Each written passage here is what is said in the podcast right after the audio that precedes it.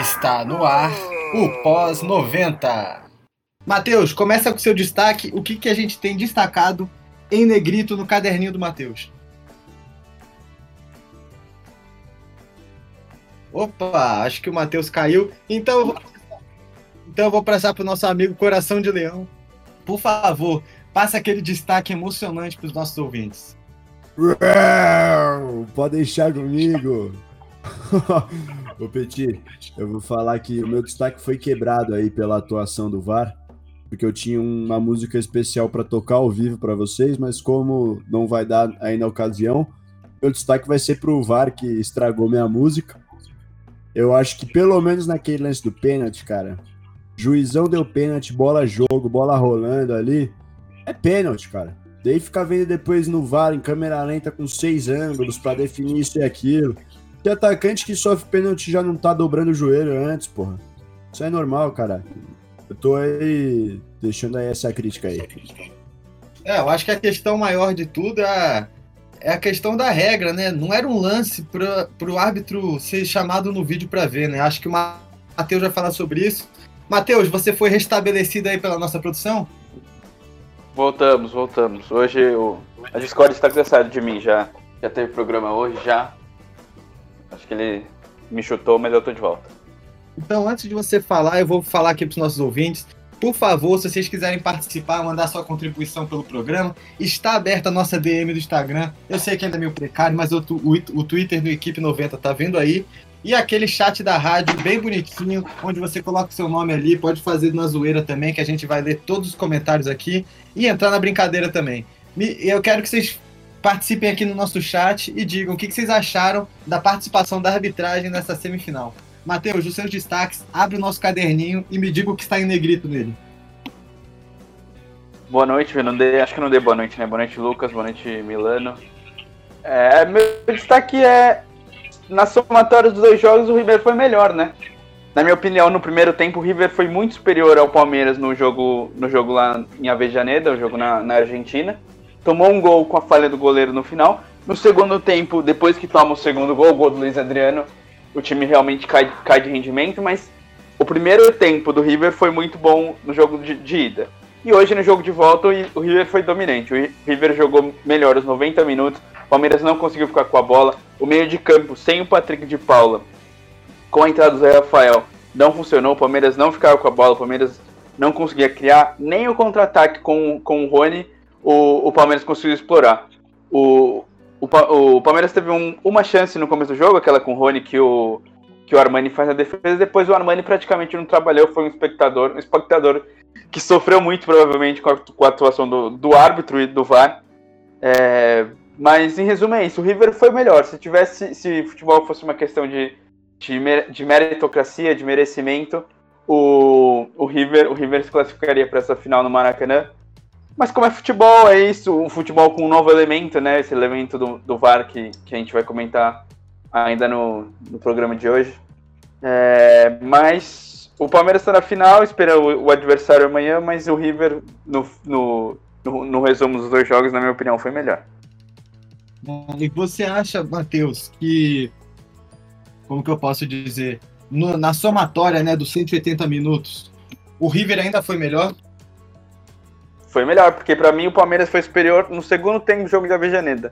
No primeiro tempo, é, a gente até teve um, um debate aqui no, no pós-jogo de terça passada, né, com o Lucas, que, eu, que ele falou que eu trouxe só números, mas eu trouxe números que, na minha opinião, demonstraram que foi o primeiro tempo do jogo, né? O River tinha praticamente 70% de posse de bola, 4, 5 chances de gol, e o Palmeiras tinha feito o gol na falha do Armani.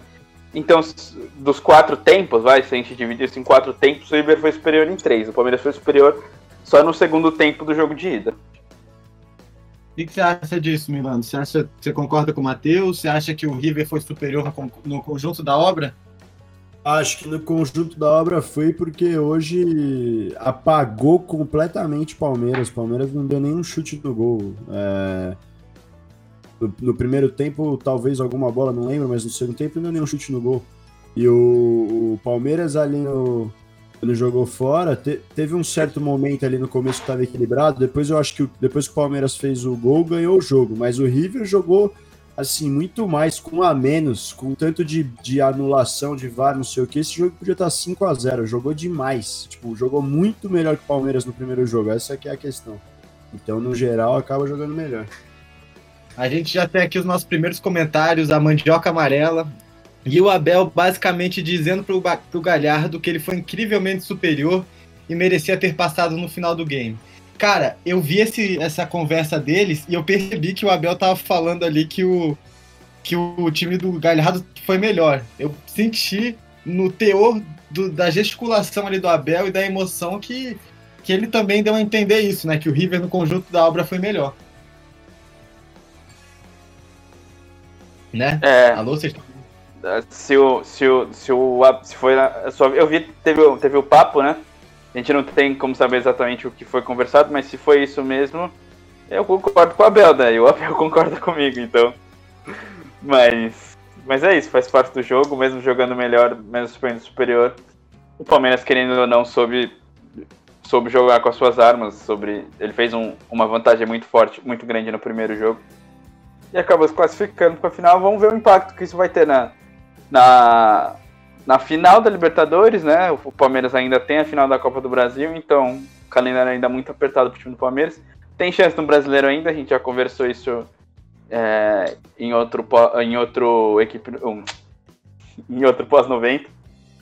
Mas vamos ver, vamos ver como o Palmeiras chega para essa final, qual, qual vai ser o adversário, né? Se vai ser o mesmo de 2000, né? Palmeiras que 20, 20, 21 anos depois chega mais uma final e pode ter o mesmo adversário. E é isso, esperar é o. Eu acho que é o que a Comebol quer. É, é, é, é Comebol é complicado, né? Acho que quem a gente tinha tem a teoria que. Fala, Matheus. Não, só, só quem tinha teoria que ela favorecia os times do da Argentina, acho que essa teoria hoje caiu por terra, porque se teve alguém favorecido não pela regra, mas o juiz apitou mal. E, e o lance de pênalti é um lance esquisito, né? Porque o cara viu, o cara viu o pênalti. No, em, em câmera lenta, qualquer.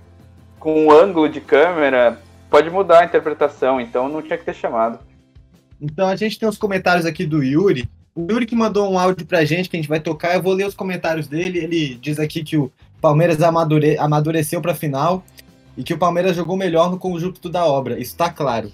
E ele tá falando que a gente só tá lembrando do jogo de hoje. E tudo bem, o jogo de hoje tá muito vivido na, na nossa cabeça de agora. Mas eu acho que assim, no conjunto da obra, apesar da, da paridade que foi o confronto, o River foi um, um pouquinho superior por ter se destacado com um jogador a menos. Pessoal, eu vou soltar o áudio do Yuri aqui que ele mandou pra gente. Aí a gente fica esperto aqui no, no que ele vai estar tá falando e a gente comenta em cima do comentário dele. Pra gente, desculpe a redundância, né? Mas pra gente poder trazer um pouco a visão do torcedor aqui pro nosso programa. Tá, tá tendo discussão lá no chat, viu, Petit? Tá. Depois a gente ah. vamos ouvir o áudio do Yuri. Palmeiras apagado se classifica para a final graças ao VAR. Santa tecnologia. Obrigado Palmeiras, obrigado VAR. Rumo à final. Venha quem vier. Que jogo, meus amigos! É, menino, foi um jogo tenso. Mas Palmeiras passou graças ao VAR, porque não ter um chute a gol é vergonhoso. River monstro. Palmeiras garantiu o resultado no primeiro jogo, graças à bela atuação que o Palmeiras teve. E Hoje deu muita sorte. Que isso, meu amigo, muita sorte, muita sorte. Aquele primeiro pênalti do VAR ali, pênalti não, impedimento do VAR, não me pareceu que talvez tivesse, porque pode não ter pego na perna do jogador do, do River. Mas de resto, arbitragem monstra, monstra. Não é, não é clubismo. VAR hoje tem que ser ressaltado ressaltado muito positivamente. Tá de parabéns.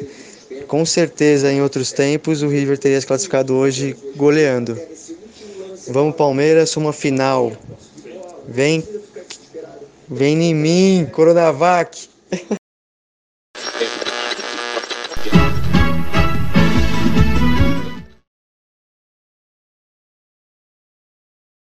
É, Vamos voltando aqui pro nosso. Pro nosso. Depois de ouvir o áudio, né? consciente, consciente. Esse áudio tá muito bom, porque ele sabe que o jogador que fez a diferença foi o VAR. Ele sabe, ele sabe que o Palmeiras não jogou absolutamente nada hoje, não merecia, não merecia a classificação pelo que apresentou hoje. E, e é isso. Uma coisa que ele falou é, é algo que a gente pode discutir, né? Porque o impedimento no, no lance do primeiro gol é, não, é, não é um passe direto, né? É o, o jogador do River toma uma bola, bate no pé do jogador do Palmeiras, aí sobra. Aí o jogador do River, que estava em posição de impedimento, isso é claro, ele volta para pegar a bola. Fica bem interpretativo, porque não foi um passe, é uma bola, é uma bola que sobra. Se o jogador do Palmeiras tentou fazer o corte ou tentou dominar, tem, tem juízes que indicam que começou outra jogada, né? É, eu, eu, não tenho certeza, eu acho que estava impedido. Eu, se, se eu fosse analisando no VAR, eu daria impedimento porque ele, ele tira proveito, teoricamente, de estar em uma posição irregular. Mas é, é um lance discutível, porque não é, não é um lance claro de passe, né, para o jogador impedido. É, um, é, uma bola que sobra, o jogador em posição de impedimento volta, e aí tem a jogada, a bola vai para a esquerda, cruzamento do Nacho, e um golaço, diga-se de passagem. É, mas, ah, mas é isso. Mas é isso, ele, ele foi consciente, né? Eu, eu acho que ele falou que a gente não comentou do primeiro jogo. Eu comentei do primeiro jogo que o Palmeiras, o segundo tempo, foi superior. Até, até depois que, que faz o primeiro gol, né? O River demorou um pouquinho para criar, mas no final do, do, primeiro tempo cria lá em Avejaneda. E no segundo tempo o Palmeiras realmente foi muito superior. E, e hoje foi um massacre. Hoje foi um massacre. Tem uma bola na trave aos 82 minutos que o Everton Meu faz uma, uma, uma, defesa espetacular e ela sobra no pé do, do jogador do River. Ele chuta a bola na trave. Então o Palmeiras sofreu muito, sofreu muito na bola, na, na bola aérea muita dificuldade. O, o Abel encheu de zagueiros, né? Colocou o. o colocou. Agora o nome, o nome, os nomes dos zagueiros do, do, do Palmeiras é sacanagem, né? Um é croata e o, e o outro é brasileiro com sobrenome imperial. Imperial. O croata é, é Kusevic. É, ele colocou o Kusevic, ele colocou o, o Emerson Santos, que também é, colocou o Luan por substituição, né? Substituição simples, zagueiro por zagueiro. Depois ele tira o Zé Rafael, coloca o Emerson Santos, que é zagueiro, mas pode fazer, pode fazer o meio de campo, né? Não foi bem isso que aconteceu, o Palmeiras recuou bastante. E no final ele coloca o, o Krusevic no lugar do Marcos Rocha, faz uma linha de três, volta com, com o menino para lateral, né? Faz um, faz um, um esquema bem defensivo, ele tira o, os, quem tava com com cartão, né? Que era o caso do, do Danilo e do Marcos Rocha, para evitar uma expulsão e aí complicar, assim como o River já tinha um jogador expulso pelo segundo cartão amarelo. E ele, ele, ele tenta corrigir a bola aérea, mas, mas não consegue, porque mesmo com esse, essa, esse tanto de zagueiro, aos 82 o River teve uma grande chance no, no, no, no escanteio, que o Everton faz uma defesa espetacular. O Everton muito seguro, apesar do, dos 2 a 0 o Everton sempre muito seguro, na bola, ele não é um goleiro muito espalafatoso, né? Ele, ele se posiciona bem, ele, ele sempre chega na, nas bolas possíveis, né? Nas bolas que, que o goleiro consegue chegar, ele chega inteiro na bola. Ele, ele fez uma atuação bem segura. É. Sobre e, o Everton. O Palmeiras né? sempre... Matheus, deixa eu Palmeiras... fazer um comentário. Fala, fala. Não, eu só queria completar que o Palmeiras tem que tomar cuidado com essa bola aérea, né? Porque. Sem o Gustavo Gomes não tem como, né? Sem o Gustavo Gomes, o, o Palmeiras sofreu bastante e vamos ver se a extensão da lesão, porque já tem tem final de Libertadores daqui 15 dias, tem Campeonato Brasileiro, tem e tem Copa do Brasil, né? Acho que sobre o Everton que você estava falando, a gente vale a pena ressaltar aqui o comentário é, o comentário também do Yuri, né? Antes de fazer mais um comentário do Yuri, o Caetano tá falando aqui que o Yuri quer monopolizar o programa. Eu queria deixar aqui aberto pro Caetano o nosso canal para você entrar em contato com a gente. É, equipe underline 90 no Instagram. Lá você pode mandar o seu áudio pra gente e você vem direto pro ar aqui, participar do nosso debate. A gente escuta a tua opinião e debate em cima dela também. O programa é bem aberto. Fiquem à vontade para participar. E Só aquela, chegar, e- só chegar. Realmente, Yuri, aquela defesa do Everton, a queima-roupa no primeiro jogo, classificou o Palmeiras. E sobre o VAR ter acertado no- nos lances. É, eu concordo com, com essa opinião que está aqui nos nossos comentários. Eu concordo que o VAR acertou nos lances. Só que eu, eu concordo no- numa coisa, mas eu acho que a gente tem que refletir em outra. Essa regra do impedimento não dá para continuar do jeito que está, com a nova tecnologia que está. O lance que foi dado impedimento para o River, na minha visão sincera, o impedimento ele é marcado para quê? Impedir que o jogador atacante se beneficie de uma situação onde ele está à frente da defesa para ter vantagem no lance. O caso desse impedimento, o jogador não teve nem vantagem no lance. A posição de impedimento nele colocou ele para disputar a jogada atrás dos defensores do Palmeiras ele não teve vantagem nenhuma, então furou a própria regra do impedimento, porque foi marcado uma infração sem ele ter vantagem nenhuma em cima daquela posição de impedimento. Pelo contrário, ele estava atrás da defesa, ou seja, ele estava prejudicado em relação aos defensores. Ele foi penalizado duas vezes dentro da regra do jogo, ou seja, com essa nova regra do impedimento, do que está rolando, com o VAR, acho que a gente tem que repensar como que vai funcionar o impedimento daqui para frente se ele tem até quanto uma posição de impedimento tem que ser marcada simplesmente por ele estar à frente na direção do gol. A regra não é ele ter vantagem, impedir que ele tenha vantagem. Nesse lance ele foi penalizado duas vezes. Eu acho que isso foi o mais absurdo porque o River foi penalizado dentro das regras do jogo, né? Isso causa uma reflexão mais interna no jogo, ao meu ver. É, mas como diz aí nosso ouvinte Yuri, chora River! É, Palmeiras na final vai ter narração Palmeiras e Santos! Mas ó, é interessante Calma. falar que o, o River veio hoje com o time mais armado pra frente, né? No, no jogo anterior tinha fazia uma linha de quatro atrás, hoje começou com uma linha de três. Apenas o Pérez ali na ligação pro meio que jogou quatro jogadores para ficar com o time mais agudo impressionou desde o começo e deu muito resultado. Eu acho que o River, na, só, naquela discussão que a gente estava do melhor, né, do rei das duas partidas, praticamente hoje, jogou demais, ó. Queimou minha língua que eu tava falando que os times argentinos não jogavam bola, jogou muito futebol, veio, com a- veio armado pro jogo e fez a proposta até o final. E se fosse 1998, tava 5 a 0 esse jogo. É. É, o não, Sem o- comenta aqui é, que eles estão. Uma crítica dura, gente, hein? Pessoal, se preparem que vem crítica dura aí do, do Sem Clubismo, nosso querido ouvinte aqui nos comentários. Vocês sabem a regra, o juiz não é chamado para ver impedimento, asterístico por causa dos, dos palavrões, só para ver pênalti. Ele viu que foi pênalti e aí viu que ia ter que achar um motivo para anular. Bom, eu, eu não entendi anular o que? Foi anular o gol? Porque o gol É, foi quem- antes do pênalti. Quem Então, tá se confundindo é ele, porque o lance de impedimento é no lance do gol e o lance do pênalti é o lance do pênalti. Não, a gente não tá É, falando é do último é pênalti que não foi. A gente tá falando né? do pênalti que foi marcado e desmarcado depois. Ou do lance do gol, do gol anulado do River Plate, do gol que foi, foi validado, o, o VAR chamou e foi, foi invalidado por um impedimento no começo da jogada. Não tem nada a ver uma coisa com a outra. É, claramente o sem clubismo entrou no bonde andando e quis sentar na janelinha. Não, mas é, pode O- pegar o bonde andando à vontade, a gente. No, É isso, no, pô. terceiro, no terceiro lance de VAR, na minha opinião, na minha opinião, tava impedido e não foi pênalti. Não foi, não foi pênalti, o juiz não deu pênalti na hora. Ca- tentaram caçar um pênalti ali também. Eu não achei, achei que é um lance de disputa no corpo, dois jogadores. É claro que o que o zagueirão croata do Palmeiras foi mais forte, né? E o jogador do River, com, com recebendo o contato, ele, ele cai. Mas eu não achei pênalti, não. E, e, tirando toda a discussão, o jogador estava impedido. Então, não, esse lance não, não, não, tem, não gerou dúvidas.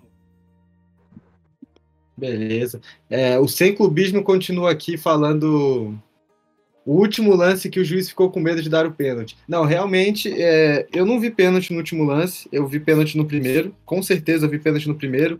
Eu acho que a arbitragem, mesmo dentro das regras, prejudicou muito o River no primeiro gol, mas essa, isso acaba sendo coisa do jogo, né? É, Ah, eu, eu discordo, mano. Eu achei que foi pênalti, foi no corpo. Quando eu dava dessas aí em vocês no futsal, vocês ficavam chorando. Petit até que Mendes, uma vez o Matheus ali, eu dei uma entrada igual essa aí, depois ele levantou e deu bicuda no meu tornozelo de costas. É pênalti. É lógico, né? Um, um, é semifinal de Libertadores, o outro é um jogo amistoso entre, entre amigos. Então não tem nem mas, comparação. Mas, né? mas falta na quadra é falta no campo também, porra. Não, eu não achei que foi falta. Mas ele chegou duro. No, é, num jogo de Libertadores cabe. Mas pra mim foi falta. Pra mim foi falta. Falta dentro da área é pênalti.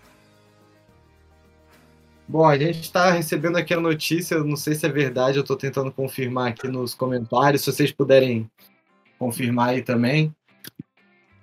Porque vocês estão vendo aí o que estão falando nos comentários? O juiz jamais é chamado para ver pênalti? Não, estou falando aqui, mas é mentira, acho que é fake news aqui que estão falando. Estão falando que o Gadiardo pediu demissão, mas acho que é mentira. Vamos seguir no assunto aqui de Palmeiras. É... Por que vocês acham que o Palmeiras tremeu tanto para cima do River hoje? O que aconteceu que o time entrou tão desorganizado? Um time que vinha fazendo partidas muito estáveis, muito seguras, né? O que aconteceu? Foi o pior jogo do Palmeiras do Abel no Allianz Parque. Foi o primeiro jogo que tomou mais de um gol. O que aconteceu com o Palmeiras? É, eu acho que o Galhardo eu acho que o Galhardo, o, o, o, time do River é um time muito bom.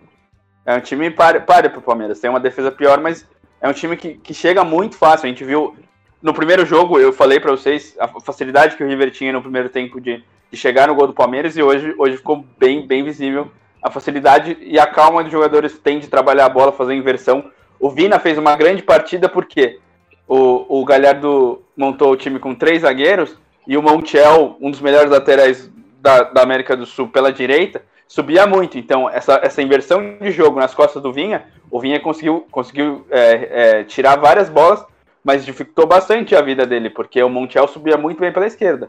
E essa foi uma das armas. O River jogando com três zagueiros, com os dois laterais subindo bastante, só com um volante de, de, de mais contenção. O De La Cruz fez uma boa partida. O Soares, o camisa 7, é um jogador alto, mas é um jogador que sabe jogar. Ele, ele fez boas jogadas pelas pontas, trabalhou bem no meio. Ele que sofre o, o pênalti, foi uma excelente jogada dele, que ele corta o, o inferior lá. E, e aí tem, tem o choque. Eu, eu, eu acho que, que tem, tem o contato, então ele, ele, ele força um pouquinho, mas tem o contato, eu, eu acho pênalti. E, e, o, e o Borré também jogou muito bem. Então, os jogadores de frente do River fizeram muito, jogaram muito bem. O Palmeiras não atacou tanto, mas o River com três zagueiros jogo, teve mais segurança na atrás, né? O, o Pinola hoje fez um, fez um bom jogo, o Rojas, a, até ser expulso, também fez, fez um bom jogo, então essa linha de três facilitou, porque dava um pouco mais de proteção, a zaga lenta do, do River não teve tanto trabalho, mas conseguiu jogar mais protegido, então é, eu acho que, que é, sempre é, é, é um aspecto de dois lados, né? O, o River conseguiu isolar as qualidades do Palmeiras e o Palmeiras estava com dificuldade de de sair delas e fazer um bom jogo. Então, o Palmeiras jogou mal porque o River jogou bem, e o River jogou bem porque o Palmeiras também não conseguiu jogar mal. Acho que, que tem um pouquinho dos dois. Entendi. Ah, a gente tá aqui. Sim, o Gregoriel, ele mandou um comentário aqui relacionado ao que eu estava falando sobre, sobre, a regra do impedimento. É um comentário um pouco longo, mas acho que é importante a gente ler porque a gente estava discutindo isso agora. No primeiro impedimento, eu entendo que na regra é impedimento mas deveria ser revista essa regra, porque, primeiro, não foi um passe e discordo do Matheus. Ele não se aproveitou da condição de impedimento. Pelo contrário, ele teve que voltar para disputar e ganhar a bola. Se ele não estivesse impedido, ele poderia estar mais próximo ainda da bola. Ou seja, é bem o que eu tinha falado, assim, né? Nessa questão, ele foi prejudicado pela, por estar impedimento e, e ainda tomou impedimento, sabe? Foi, eu achei meio absurdo dentro da regra isso. O sem clubismo e o Mosquito estão numa discussão ferrenha aqui para saber se juiz é chamado para ver impedimento. Realmente, juiz não é chamado para ver impedimento. O impedimento é sempre pelo aplicativo da CBF lá, tudo verificado direto com o árbitro de vídeo, que confirme o juiz só passa a decisão dentro de campo. O juiz não vai ver na telinha impedimento. Ele foi ver eu, se no último, naquele último lance pênalti, ele foi ver se houve um pênalti lá, e não houve, ele marcou impedimento. Isso é normal. Ele não foi ver se foi impedimento ou não. Ele foi ver se teve pênalti, não teve o pênalti, mas ele viu que teve impedimento. Entende? Acho que foi isso que aconteceu, né, Matheus? Você pode tentar é, elucidar? que agora pensando assim, a, me ficou estranho um pouco na cabeça. Eu falando, ficou estranho. Realmente, o que aconteceu nesse último lance. Eu, eu, vou dar, eu vou dar um exemplo do que aconteceu hoje à tarde no jogo, no jogo que valeu a liderança da Premier League. Teve, teve um lance no, no ataque do, do Manchester, o Cavani ele ia sair, ele ia sair na cara do gol e o, e o Brady, o, o meio-campista do, do Burley, ele faz uma falta, toma um cartão amarelo. O VAR chama o juiz para ver se era para vermelho ou para amarelo, para o juiz revisar a decisão dele. E, e, e, nesse momento da revisão, como eles voltam até o começo do lance, tem um choque entre o, entre o atacante do, do Burley e o Luke Shaw. Uma falta que o juiz não viu. O que, que o juiz faz? Ele anula a falta que ele deu, que o Cavani sofreu, anula o cartão que o, que o, e o Brady tomou, o cartão amarelo, dá falta pro Burley no início da jogada e dá cartão amarelo pro Luke Shaw. Então eu, acredito que tenha sido menos isso que aconteceu. Ele, ele foi pro VAR para ver um lance a, como o lance tem que ser revisto desde o começo, o árbitro de vídeo, nessa checagem, ele viu, ele, ele viu que tem, tem uma possibilidade de impedimento, então ele marca o impedimento e, e aí anula, anula o pênalti. Acho que, acho que com esse exemplo de hoje de tarde deu para ficar, deu para ficar mais claro, porque o árbitro de vídeo ele, ele vê o lance e depois ele tem que ver o lance inteiro, desde o começo, desde a origem dele. E se ele encontrar alguma irregularidade, irregularidade antes, do, do evento que ele chama o juiz, ele tem que marcar. Então foi isso que aconteceu. De tarde foi isso que aconteceu hoje no, no lance final, né? No, no impedimento final do, do. que foi o pênalti que, que, o, que o zagueiro. O zagueiro, o zagueiro croata fez. Sim, é, foi um lance que é um lance que tá gerando muita polêmica aqui, tanto no nosso chat, imagino que nas redes sociais também. Enfim. Ô, Lucas, o... Opa, só mais um fala. comentário. Se eu não me engano, o árbitro ele pode ser chamado em lances de impedimento quando tem dúvida na origem do lance, se, se foi ah. passe ah. ou não, se a, se a jogada tem um, um, novo começo, porque, por exemplo, no lance de hoje, se o zagueiro do Palmeiras domina a bola e tenta sair jogando, erra o passe, mesmo o jogador do River estando em condição irregular, essa jogada, essa jogada não, não é anulada, porque não está impedido, porque teve uma nova origem. Se o árbitro de vídeo tem algum, algum tipo de dúvida e a decisão final tem que ser do árbitro, nesse caso, como não é um, não é um caso, não é um, não, não é um lance certo, não é um lance exato, como a linha do impedimento, o árbitro pode sim ser chamado para revisar no VAR, não o impedimento em si, mas se a origem do lance teve, se teve uma nova origem ou não. Entendi, entendi. Então é uma discussão basicamente de regra, né, que a gente está tendo aqui. Eu acho que ela não vai muito mais para frente. Não é nem de regra.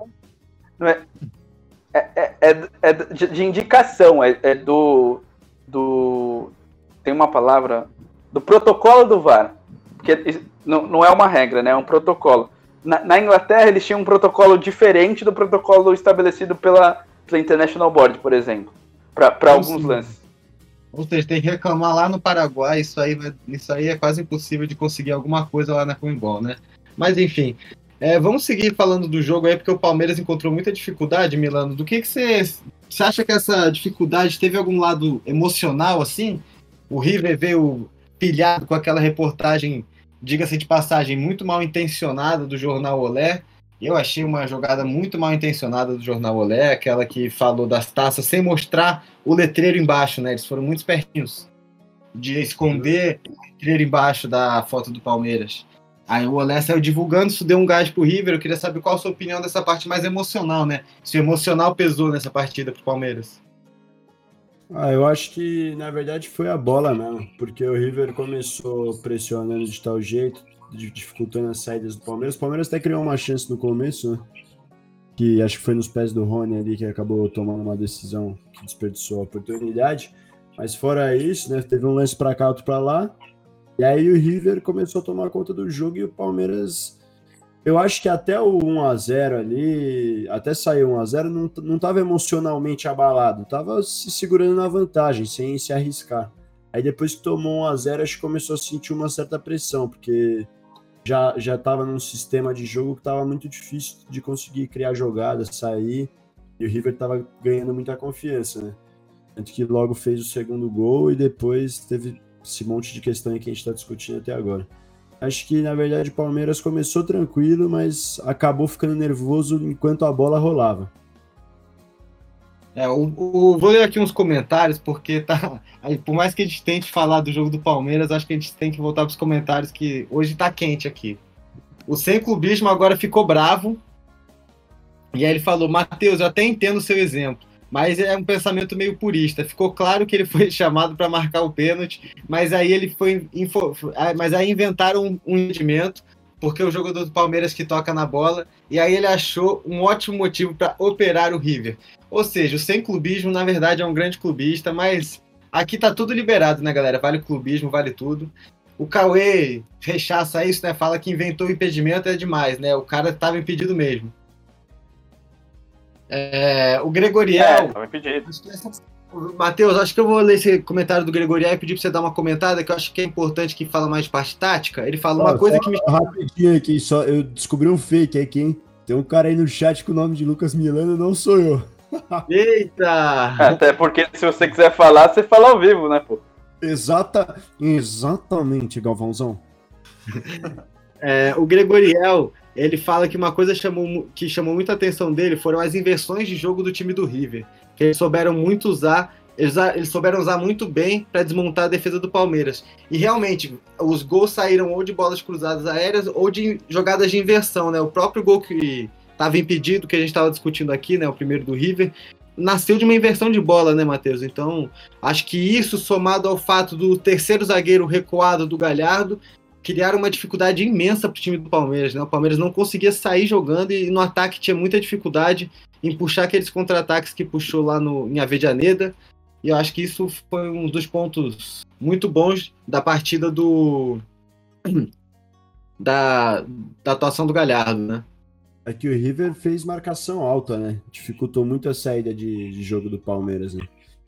Mas o Gregão tá certo, as inversões de bola sensacionais. Arrisca, f- passando, comendo a grama do chão. Só bola boa. River jogou bem demais esse jogo. Merecia. É, o, o- o destaque é o, é o Nath Fernandes, né? O meio-campista. É, muita facilidade para inverter, para dominar, para girar o jogo. Então, é, eu falei, né? Eu, eu falei que o, Vi, que o Vina ele fez uma boa partida, mas ele sofreu bastante com, com as subidas do Montiel, por causa que era, era pegava o ponto, o ponto contrário, né? Ele vinha na no lado oposto do ataque recebia essa bola por inversões, né?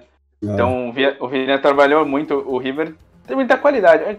Não é um time que tá na, nas quinta semifinal de Libertadores em seis à toa, né? É um time, é um time muito bom, com um E treinador muito bom, então.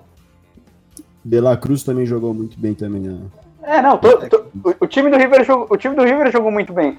Os, os zagueiros que, que, que são, são limitados foram, foram seguros. E o, e o pessoal da frente, Dela Cruz, é, Soares, Borré, é, Nath Fernandes, o, o Montiel lateral, foram muito bem. Foram muito bem. O, o River foi, foi muito melhor hoje. Estão perguntando aqui se alguém vai exaltar que o River não conseguiu fazer mais gols. Opa, o que, que é isso, Milano? Tá tendo a, a mamãe leiteira aqui, porra. Oi, garotos. Queria dizer que ouço sempre o programa de vocês aqui em Nova Iguaçu. Queria dizer que operaram o River hoje. A Comebol precisava que fosse um time BR e um argentino na final. Operaram o Santos semana passada e vão operar o Santos amanhã. Aí o comentário da mamãe leiteira. É, obrigado aí, É. a, audi- a audiência toda de Nova Iguaçu. É uma cidade que eu tenho um carinho imenso por Nova Iguaçu, grande Nova Iguaçu, berço do, do samba e da boemia carioca que eu amo. E é isso, galera. O... Estão perguntando aqui se a gente vai exaltar que o River não fez tantos gols porque o Palmeiras se defendeu bem. Meu amigo, o Palmeiras se É. defendeu bem, mais ou menos, né? Foi o pior jogo É. defensivamente do Palmeiras em casa desde que o Abel assumiu. Não dá pra falar que se defendeu bem. Aí, Ah, o pô, Palmeiras tava um por todos e todos por um lá dentro do campo. O, o- o Palmeiras não se centro- def... E caiu a máscara do não se centro Vivo, ele falou que quem tem mais tem três, segue meu trica e que os times argentinos merecem se ferrar um pouco pela arbitragem. Eu concordo, Matheus. Desculpa te interromper, segue daí. Não, o Palmeiras não foi, não foi tão bem pela quantidade de chances que o River teve, pela quantidade de, de jogadas, jogadas aéreas que o River foi superior, pelo número de chutes ao gol, pelo número de gols, né? Que foram, foram três, a quantidade de, de lances perigosos, de pênaltis. Bola na Então- trave, aquela bola na trave, meu amigo. Defesa. A- a bo- A bola na trave é um lance de escanteio, que, que é- o River ganha, leva melhor na, na jogada aérea, o Everton faz uma baita defesa, e depois tem uma porrada na trave. Esse é, esse é o exemplo. O, o Palmeiras não jogou bem hoje. Não jogou bem no ataque, não jogou bem na defesa, não teve proposta, não teve contra-ataque. Foi, foi realmente dominado pelo time do River hoje. Foi dominado. Foi um jogo assim que eu fiquei. Eu tava reconhecido, assim. Eu não reconheci o Palmeiras, pra mim tava reconhecível o time. E eu falei aqui que o River ia fazer os 3 a 0 porque eu tive um sonho, né? Uma epifania aí durante a noite. Eu acordei com um déjà vu no meio de uma insônia. Eu falei, gente, a minha visão era eu jantando na minha mesa no final do jogo e saindo o terceiro gol do River e chovendo pra caramba. Eu acordei hoje em São Paulo. Quem mora em São Paulo aí, o pessoal do Rio com certeza não vai saber, mas eu moro em São Paulo. E aqui, pessoal, tava chovendo muito de manhã, chovendo muito à tarde. A partir das seis começou a parar a chuva. Eu falei, ih, esse sonho vai azedar. Aí saiu 2 a 0 eu falei, ih, não vai azedar não. Aí azedou no final, fazer o quê? Não deu pro River. É muito por conta, na minha opinião, de um erro, sim.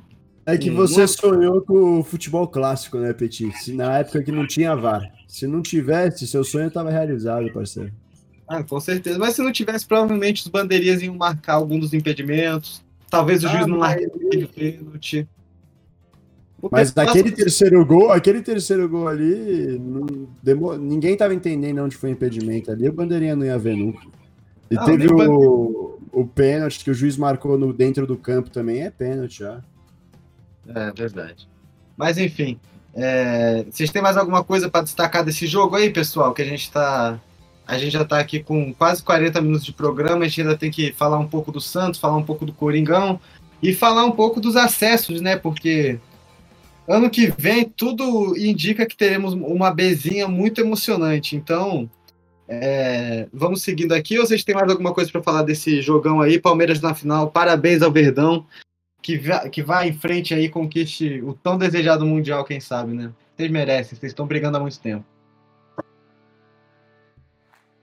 É, mais ou menos, vai. Não, Segue o Por jogo. mim- segue por mim tinha que perder hoje, mas tudo bem. Bom, bora Eu não vou torcer pauta. Eu não vou torcer pro Palmeiras nunca na minha vida. Santos! Eu gosto, gostaria que o Palmeiras ganhasse do, do Bayern, ia ser engraçado. Eu gosto de ver europeus ferrando. Mas vamos embora, vamos seguir aqui da nossa, da nossa pautinha. Vamos falar. Ô, Lucas, o europeu falando.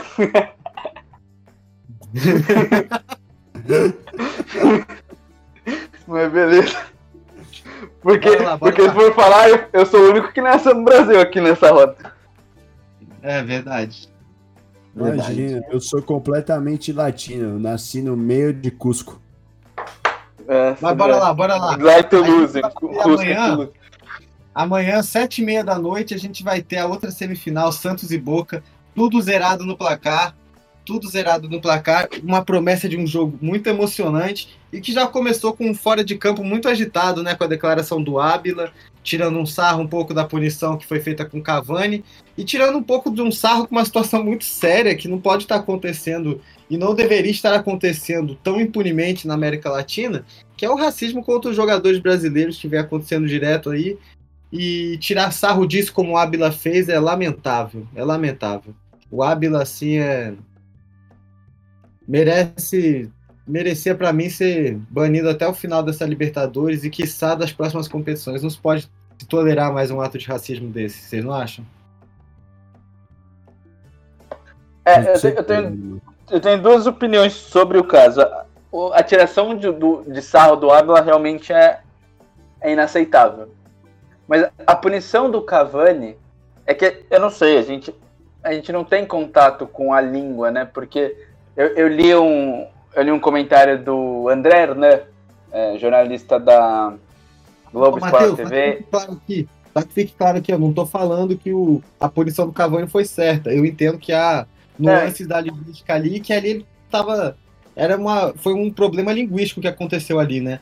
E eu acho lamentável que se punam Cavani e não se punam um jogador turco hoje que fez um símbolo de supremacistas de direita turcos lá e que não aconteceu nada, nenhuma punição. E a FA viu, soube o que aconteceu viu o que aconteceu e não fez nada e puniu Cavani por aquilo. É, não, não, só diferenciar da tiração de sarro do Ávila eu acho inadmissível mesmo.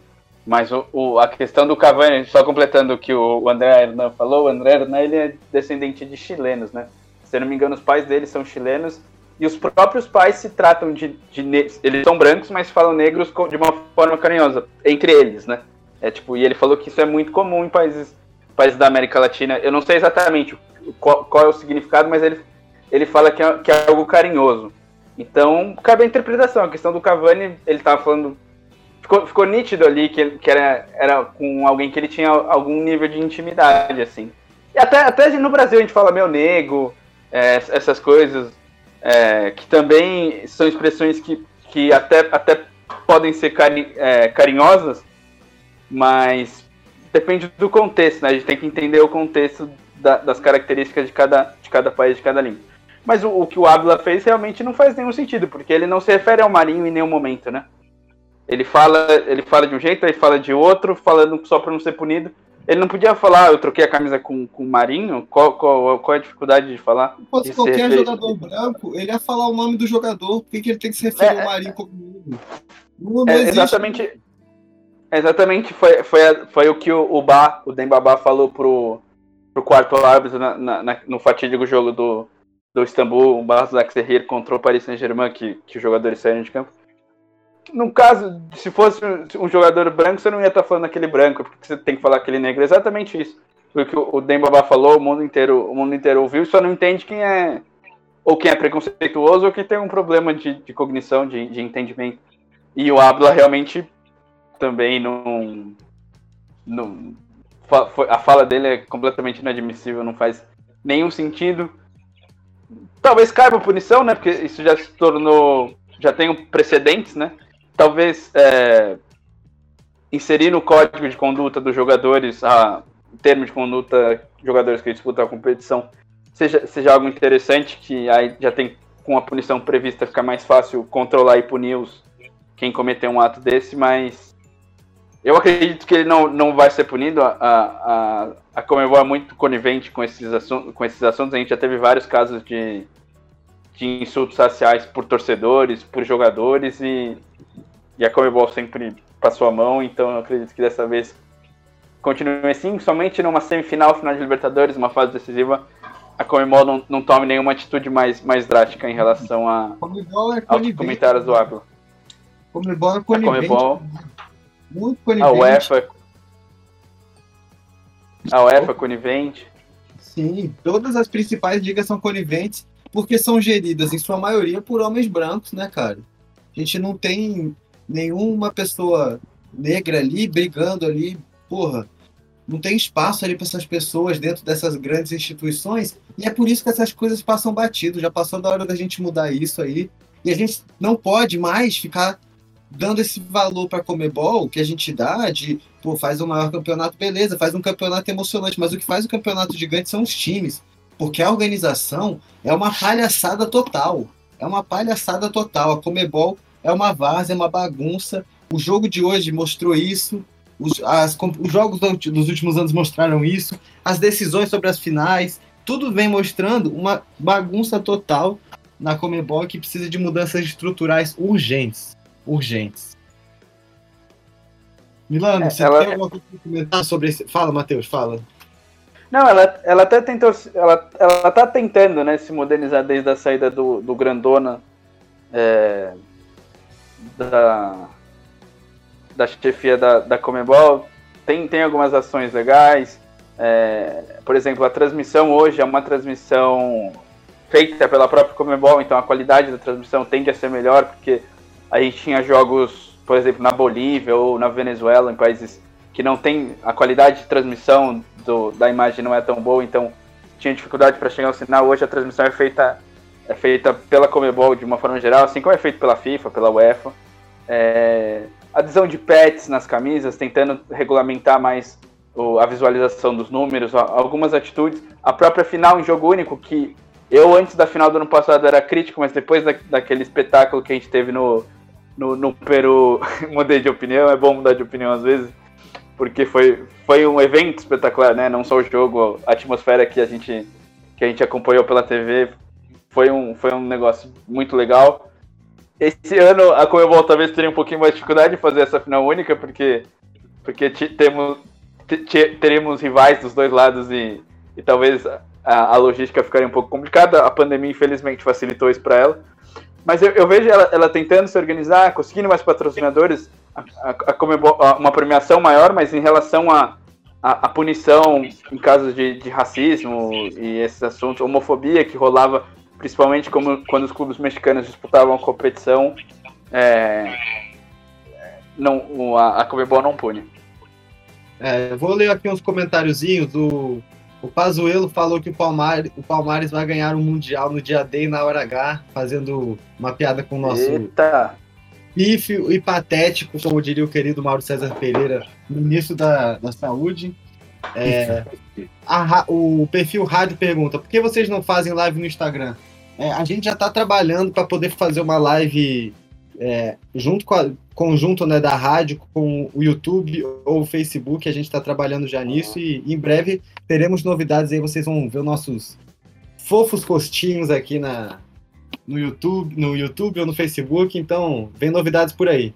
O, o, a gente o Instagram aqui... pode ser interessante também, né? A gente tem aqui o Mujica aqui, acho que é um perfil fake também, falando que infelizmente no Uruguai também somos muito racistas e temos que mudar isso, temos que cessar e morte aos racistas. É, é bem por aí mesmo. E o Gustavo, nosso querido Gustavo, o nosso santista mais amado aqui da nossa bancada, ele fala: Aleluia! Vão falar do Santos. Eu vou falar do Santos mesmo, Gustavo. Eu vou falar aqui que o Marinho amanhã vai meter dois minimísseis aleatório e vai dar Santos 2 a 0 Eu acho que o Santos vem muito pronto aí tem se mostrado forte, um elenco forte, né? Conseguiu ganhar do São Paulo no, meio, no final de semana aí com o time reserva, mostrando que o time reserva também é bem sólido, é bem forte, não deixa por desejar. Então acho que o Santos vem muito forte aí para essa semifinal. O, o Boca, né? Apesar de ser o, o grande Boca, acho que na Vila não vai ter muito como, acho que o Santos vai acabar levando. Vou torcer muito pro Santos amanhã. Vou torcer muito pro Santos amanhã. E Marcos, acho que ainda é cedo para você gritar, já pode ser campeão, viu? Eu sei que essa pergunta é para o Matheus, mas eu vou tomar a liberdade de responder aqui. Matheus, como você acha que o Santos vai vir para esse jogo? Com muita vontade? Ah, com certeza, né? Semifinal de Copa, o jogo mais importante do ano, provavelmente o jogo mais importante do elenco inteiro do Santos, né? Porque é um elenco. Acho que tirando o, o, o Pará, que, que é bicampeão da competição, acho que a maioria dos jogadores não, não disputaram essa fase aguda da, da Libertadores. É, vem com o desfalque do goleiro, né? Venceu o John. O João Paulo vai, vai pro gol. Acho que tá em boas mãos, é, porque o, John, diagnosticado com Covid, ainda tá em quarentena, não vai poder participar dessa partida. Talvez voltar, vo, volte numa possível final, né? Mas tem que ver o, o critério que o Cuca vai adotar, né? Porque o, o, o, o, João, o João Paulo perdeu a posição por causa que pegou Covid. O, o John entrou e tomou, deu conta do recado. E pela partida que o, que o João Paulo fez no domingo, acho que o Cuca, se o Santos classificar para a final, vai ter uma, dor, uma boa dor de cabeça para escalar o, o arqueiro no, na final. Mas antes disso tem um Boca, né? Um Boca de seis títulos, um time muito tradicional, muito experiente, contrapondo o time do Santos, que é muito jovem, né? Então eu acredito que seja um duelo de, de estilos também. O, o Santos é muito difícil de ser batido em casa, mas o, o Boca precisa, precisa tem a vantagem do gol fora, né? Porque não tomou gol em casa, então qualquer gol do Boca tem, tem peso 2, então o Santos tem que tomar cuidado com isso. Eu acredito que seja um jogo, vai ser um jogo muito estudado, mas muito aberto, os dois times com muita vontade e sem favorito, na minha opinião, sem favorito, porque mesmo o Santos ter, ter, ter feito, mesmo que o Santos tenha feito uma, uma boa partida na, na, na bomboneira, né? Eu acho que o Santos até foi superior ao, ao Boca no, no, nos primeiros 90 minutos é, nunca pode é, desprezar a camisa e a qualidade de jogadores como o Tevez, como como Ávila, como como vários outros jogadores do, do, do, do Boca. O Boca é atual campeão argentino, né? Então é um time que, que vem de conquista importante. E classificado e... para a final da Copa Armando Diego, uh, Diego Armando Maradona, né? Tá Exatamente, então. Vai fazer é a final um junto com o Independente aí, acho que no próximo final de semana. É um time, é um time que tá na ponta dos cascos também e, Vocês, vocês cravaram vitória tranquila do Santos, eu acredito que vai ser um jogo muito duro. Vamos passar agora para o brasileiro, que a gente está entrando nos últimos 10 minutos aqui. A gente vai passar um pouquinho, porque hoje a noite foi muito boa, né? Acho que a gente pode passar uns 10 minutinhos. O pessoal do Encantos da Viola não vai se importar muito, né? Porque, ah, afinal, eles também estão malucos com o jogo hoje. Então vamos lá. É... Mudando aqui de assunto, a gente estava falando. Vamos, vamos, de... Chapé? Ah, vamos, vamos Chapé, vamos aí para a Super Série B aí que a gente vai ter. É... Eu acho que amanhã a gente tem um super jogo, né? Só encerrar aqui o Santos, Matheus. E eu tenho um avisozinho para fazer para os nossos ouvintes aí. Amanhã o jogo começa às 7h30, né, Matheus? Não é isso? É 7h15, Lucas. 7 eu, eu me peguei no, no, eu me peguei no 7h30 semana passada, perdi os 15 primeiros minutos. Então é 7h15. Já fica o aviso aí, vai passar na Fox Sports aqui. A gente faz propaganda mesmo porque a gente quer que todo mundo veja o jogo para participar melhor aqui do nosso, do nosso debate. Quem não tem Fox Sports, aquela coisa, né? Entrar no Futimax.live, o melhor site para a gente ver futebol é, fora das grandes plataformas, né? A gente tem alguns comentários. Ô, Lucas. Futebol Play HD. Futebol se eu não me engano, esse jogo, esse jogo vai passar no Facebook também, se eu não me engano. O Facebook tem uma parceria com a Comebol e passava um jogo por semana. Geralmente era o jogo de quinta-feira com exclusividade. É, com esses novos contratos, eu não sei se se manteve o, o acordo, mas eu acredito que, como não passou, hoje o jogo foi exclusivo no SBT, amanhã possivelmente passe na, no canal da Comebol no Facebook. Tá. Eu antes aqui eu vou ler uns comentários, porque a gente, antes de passar, vamos encerrar aqui Libertadores, porque o Bruno, ele tem uma pergunta para a nossa bancada aqui, ele pergunta, galera, estou por fora do futebol argentino. O Boca está no mesmo nível desses times que vimos, desse, desse River que vimos hoje? Eu acho que não. O Boca está acima do River. O Boca está com certeza acima do Não. River. O, o, time do River eu acho mais, mais arrumado, mais qualificado, mais estruturado. E, e eu acho que dos, o, River, o River é menos time que o Palmeiras e que o, o Boca é menos time que o Palmeiras e que o River. Talvez ele seja mais time só que o Santos e eu ainda tenho dúvida disso. Porque o time do Santos é muito jovem e ninguém esperava esse rendimento do, do Cuca e do, do time do, do Santos. Mas eu acho que o River é superior ao Boca. É, e o time do Santos vai vir completinho também, né? Tá todo mundo, com exceção do, do John ali, que tá o João Paulo. Mas todo mundo dentro de campo, Alisson, Pituca, Soteudo, Marinho, Veríssimo. descansados, né? Descansados.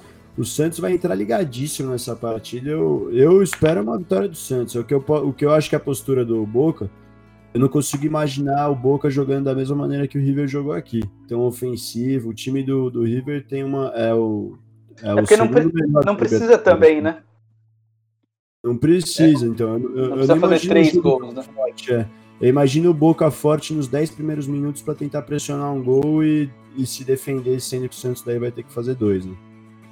Ó, a gente recebeu um aviso aqui do, no, do perfil No Céu Tempão, é, falando que o Futimax pode roubar os seus dados e coloca um vírus que usa a capacidade da sua RAM, da, da RAM da tua máquina para minerar Bitcoin. Ou seja, fica esse aviso aí. E pior que é sério, ele falou que só use o Futimax no computador dos outros. Ou seja, fica o aviso aí, amanhã, amanhã vai ter forte, então fica amanhã, amanhã na sua casa, então, Peti. Não, é, vai ter que ser assim. E aqui a gente tá. O Boca, o Hermano falou que o Boca ganhou o argentino virando em cima do River. Sim, futebol é possível times piores. No último jogo. Melhores. É, no último jogo, mas é possível times piores ganharem times melhores. A gente tá falando de futebol. E falando de futebol, vamos falar da. É vamos que nem deixar... o Flamengo ganhou do River na final, né? Já que a gente tá muito em cima aqui, é, vamos deixar o Corinthians para amanhã e deixar a briga pelo rebaixamento amanhã, que a gente vai ter jogo da, do Brasileirão. E vamos falar direto de Série B, porque a gente está pintando ter uma super Série B com muitos campeões. É, a Chape está já praticamente garantida na Série A e a gente tem uns acessos da já. Série Garantida já, né? E. Chapecoense e América garantiram hoje a vaga. Perfeito, Lisca doido fazendo história. Muito bonita aí a história do Lisca doido no América. E a gente tem um acesso dos times da Série C que prometem grandes clássicos na Série B. Matheus, quer começar falando aí já da classificação do, do América e da Chapecoense já para a Série A? Bora. Campanha, campanhas muito boas, muito sólidas, né? Os dois times vêm vem muito bem. O, o Lisca doido fazendo um grande trabalho no América. O, o trabalho da Chapecoense de reconstrução, né? A gente imaginou que a, que a Chape ia cair um pouco depois do acidente. O time se manteve por, um, por mais alguns tempos. A, a, a queda, um, um, time, um time que nunca tinha caído, né? Ele só, só subia de divisão. Veio o rebaixamento, mas consegue a, o acesso no ano seguinte com uma campanha muito boa. Hoje ganhou do, do Figueirense por 2 a 1 clássico lá do Santa Catarina, e, garantiu a vaga. E aí fica a briga pelo título, né? Os dois times que despontaram um pouco da. desgarraram um pouco e garantiram a vaga, vaga na Série A. É, agora é brigar pelo título. Então, teremos.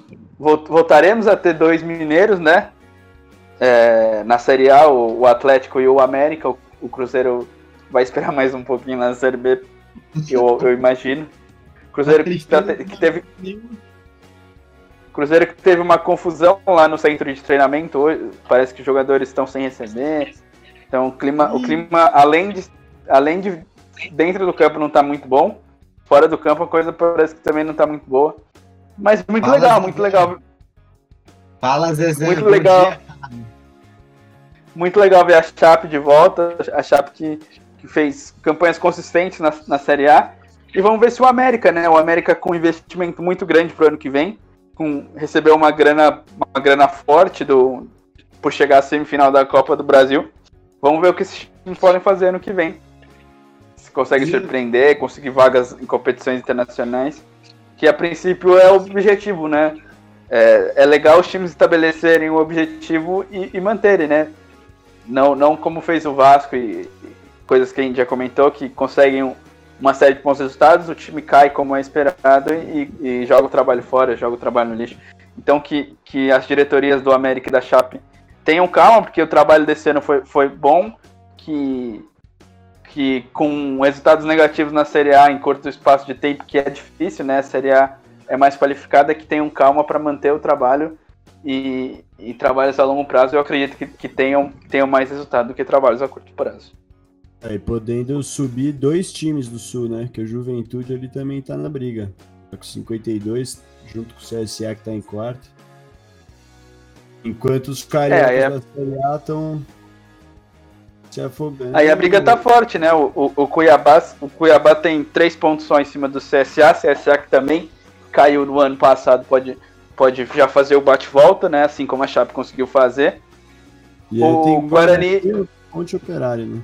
É, o Guarani e a Ponte no, teve, teve o clássico recentemente, que terminou empatado e, e eles ficaram meio parados, mas estão só a quatro pontos do, do Juventude, que. E essa briga pra, por essas duas vagas vai ser muito boa, né? É, a Série B muito, muito legal esse ano. O, o Havaí, o Brasil de Pelotas, o Sampaio Correia e o Cruzeiro se distanciaram da briga. O Cruzeiro está em 13 terceiro com 44 pontos a três pontos do, do nono colocado, mas tá, tá, com, tá mais difícil de chegar nessa, nessa briga, então eu acredito menos, que é, né? é, tem um jogo a menos. Não em relação ao Havaí, né? O Havaí também tem 33. É, mas eu acredito que, que a vaga fique entre Cuiabá, CSA, Juventude, Guarani e Ponte. Com o operário podendo entrar. Mas só temos mais duas vagas. Eu acho que fica e só tem mais quatro times. jogos, né? Tem poucos pontos aí a serem disputados, né? É, só mais 12 pontos. Pensando na média que os times têm feito nas últimas rodadas aí. Guarani, pontos, se conseguir 6 já é muito, mas se consegue 6 aí vai para 54. Fica bem difícil. Tá bem difícil pro Guarani para Ponte, eu acho já, viu? Por, por é, ter poucas rodadas. São Paulo vão sofrendo. E a gente tem um comentário aqui do próprio Lisca Doido, né? Com certeza é um bot aí. Muito boa noite, meu querido bot que mandou um boa noite aqui pra gente. Eles falaram: ferraram o América. Era pra estar com seis pontos a mais. Lisca doido é América. Realmente, ali o, o Lisca doido ele deu uns pitis ali no meio do ano, no finalzinho do ano passado, com muita razão, né? Porque o que fizeram com o América ali na Série B ali foi, foi muito bizarro. No clássico com o Cruzeiro, foi só, foi só besteira. E aqui a gente tem o, o MT falando que o Cuiabá é o melhor trabalho dessa Série B. O que vocês têm a opinar sobre o trabalho do Cuiabá aí? Foi um bom trabalho mesmo, né? É, o, o Cuiabá que é um time de, de investidores, né? Que tem, tem a arena lá, é, é, disputa os jogos na arena, então tem um estádio legal e, e parece que é um trabalho bem estruturado, né? Um trabalho que, que não tem dívidas. Eu lembro do no confronto do Cuiabá contra o Botafogo pela Copa do Brasil, que o Cuiabá acabou eliminando o time do Rio, que fizeram um estudo e, e claro que o Botafogo é uma situação muito, muito atípica, né? Um time que tem uma dívida muito grande. Mas o Cuiabá era um time acertadinho, financeiramente e em campo tava mostrando resultados muito bons, né?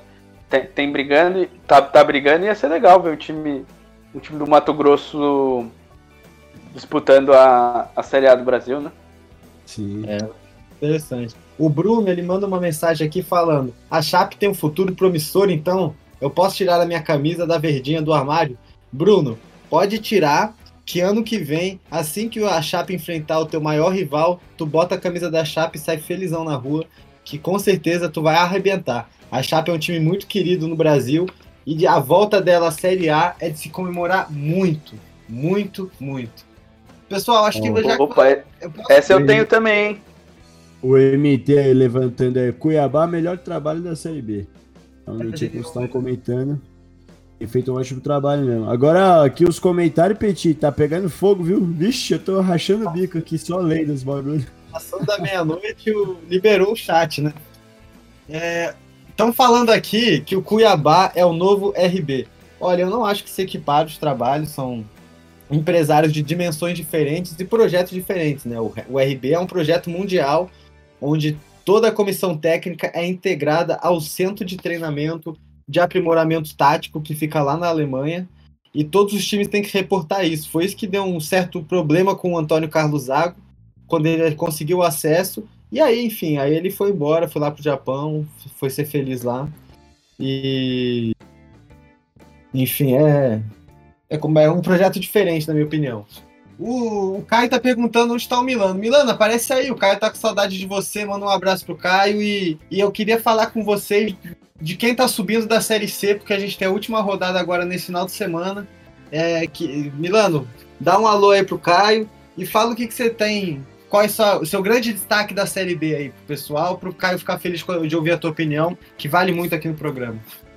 Ô, Caião, meu querido, meu guerreiro, tá aí, meia-noite e 43, ouvindo a nossa rádio pirata, nossa rádio que navega nas ondas digitais. Caio, meu amor, olha, eu falo sempre que sou requisitado aí, você tem que co- co- falar com o mestre de cerimônia e o Petit, que tá me chamando um pouco hoje, porque eu tô aqui mais na linha da emoção e ele tá mais na linha do negrito, do caderninho.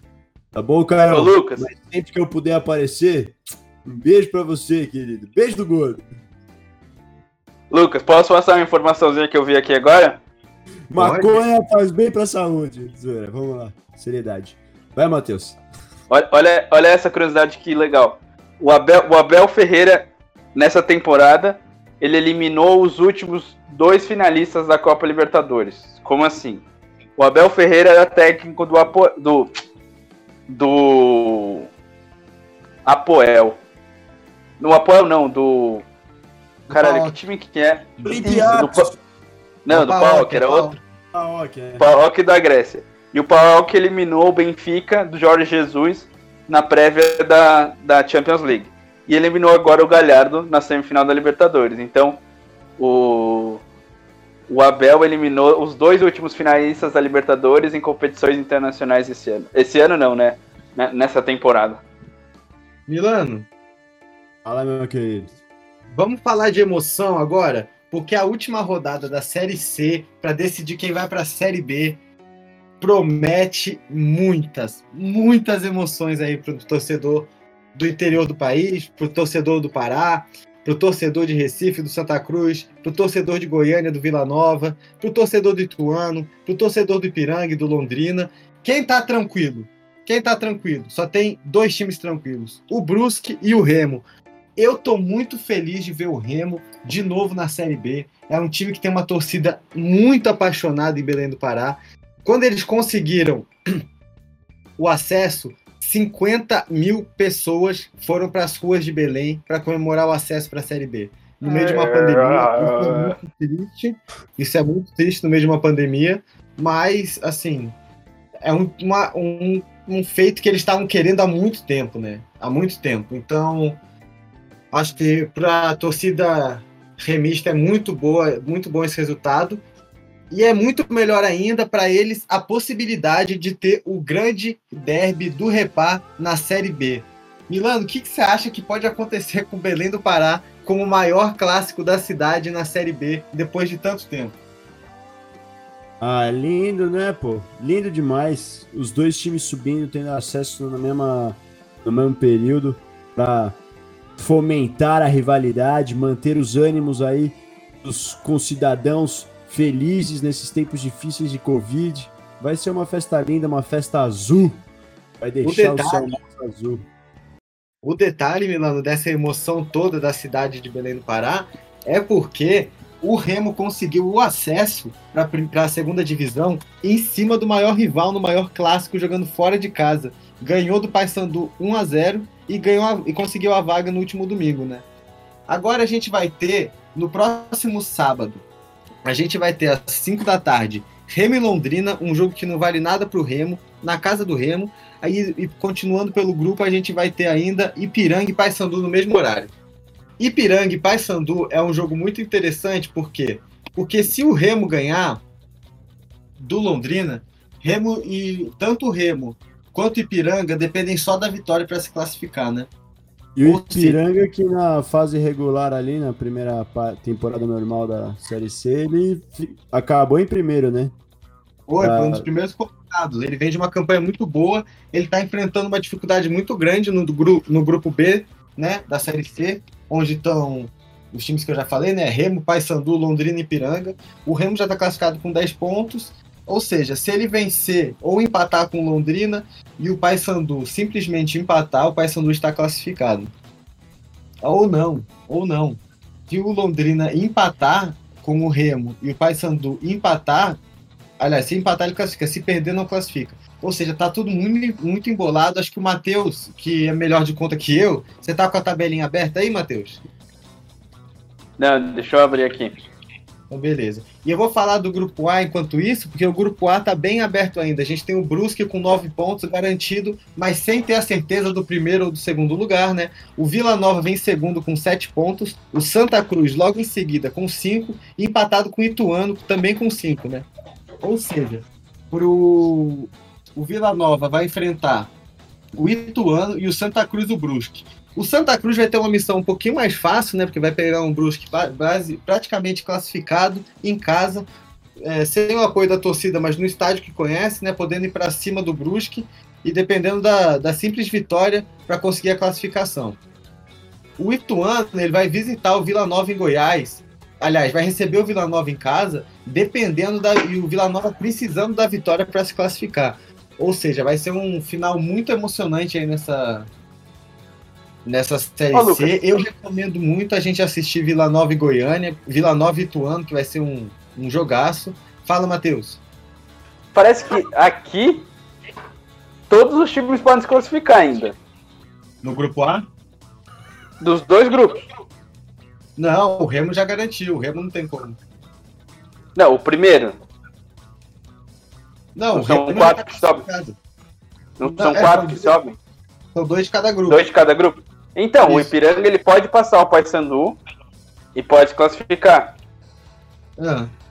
Assim como o Ituano e o Santa Cruz, que tem cinco, também podem se classificar. Então todos os times todos podem se classificar ainda. Podem se classificar ainda na última rodada. Tem uma vaga Exatamente. Os, do, os, dois líderes já estão decididos. Os dois primeiros estão decididos. O, o, Remo ainda pode perder a primeira colocação no, no, no critério de desempate, o Paysandu chegando a 10. O Brusque também pode perder a primeira, a primeira posição para o Vila Nova, que pode chegar a 10, mas Ituano, Santa Cruz, Londrina e Ipiranga também podem conseguir a classificação. Então eu, eu acho que está tudo aberto. O Ipiranga tem menos 2 de saldo, o Paysandu tem menos 1. Um. Então tá tudo aberto. Essa última rodada da série, da série C vai ser espetacular. E vamos, vamos acompanhar para falar tudo no, no nosso pós-90. A gente estuda direitinho, dá todos os prognósticos, dá todos os resultados no nosso pós-90, nosso, no, nosso bancada 90 de domingo, programa que a gente vai. que a gente leva ao ar domingo, então acho que a gente consegue dar um panorama legal. Oh, Pedi, eu queria pedir um segundo aqui para os comentários. que os ouvintes aqui estão querendo que eu fale aqui. Eu vou começar aqui com Caio com K. Milano, cadê? Aqui, ó, concordo com o Morfético, a voz do Milano está estranha hoje. O Morfético ali mais cedo tinha comentado. Rapazes, eu fiz uso de, um, de uma planta que me deixa mais relaxado. E aí minha voz fica mais assim mesmo. Pessoal, estendam o programa hoje, por favor, estou sem sono. Esse é o grande Rodrigo. Cláudio Silva, Milano mora aqui no meu bairro, no Meyer. Já vi ele andando de chinelo. Certo, Cláudio? É, você é o vizinho da janela, né? Já tirei até foto com ele, postei no meu Face. Abraços, Milano. Abraço, Claudio. O Blue Lion. Aí o Pai Sandu ali, ó. Rodrigo de novo. Milano parece humano, só que ao invés do Corinthians é São Paulino. Cubista demais, eu sou cubista.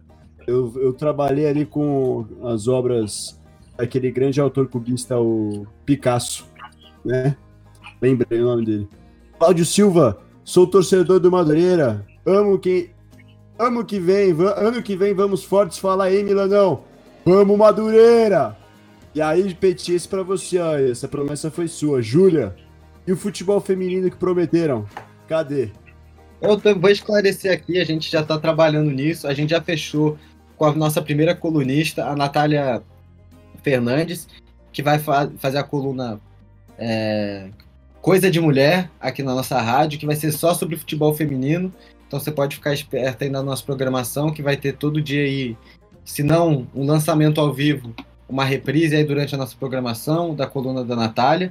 E eu já estou trabalhando aqui arduamente, né? Porque eu tô, tô tendo uma dificuldade agora que é o segundo dia da rádio mas eu estou trabalhando aqui já para montar uma mesa redonda só com mulheres debatendo o melhor do futebol feminino no mesmo esquema do Equipe 90. Então, pode, pode esperar, a gente está trabalhando para que seja o mais rápido possível, isso ainda vai sair.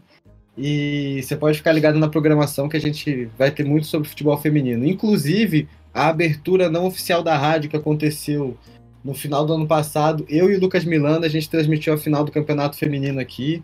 A gente fez uma divulgação, acho que não chegou até você, provavelmente, esse link, mas a gente estava lá transmitindo ao vivo o jogo aqui na rádio e pelo Facebook, em, pelo YouTube em live, né, no canal que a gente tinha antes, que agora virou da rádio.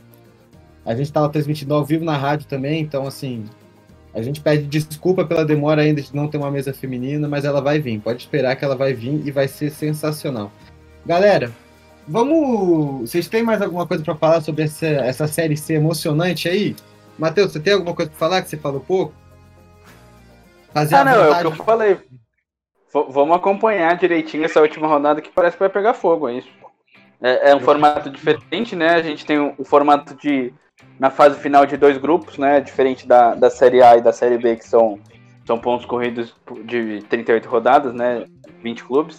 É um formato um pouquinho diferente gera mais emoção, né? Um, nesse caso, que tá todo mundo brigando por vaga, oito times, é, no caso, seis times brigando por duas vagas, então vai ser muito emocionante e, e teremos teremos times tem times muito tradicionais, né? O, o Remo e o Paysandu são muito tradicionais, Santa Cruz muito tradicional, Vila Nova muito tradicional.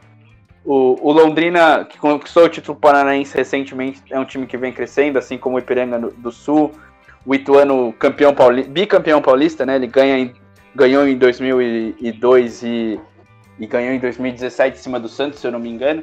É, é um time é um time que se estruturou bem com o Juninho, né? O Juninho é o dono do, do Ituano e se Paulista, estruturou né? bem. Juninho Paulista, é, eu acho que ele eu acho que ele se ausentou agora, né? Tá na CBF, é. mas ele era ele era o responsável pelo, pelo clube. Ele, ele começou lá, né, em Itu. E então é isso, eu acho que que vai pegar fogo essa série, essa série C e, e abrilhant... o que a gente falou, né, Lucas, e abrilhantando mais a, a, a, Super Série B que a gente vai ter no que vem, né?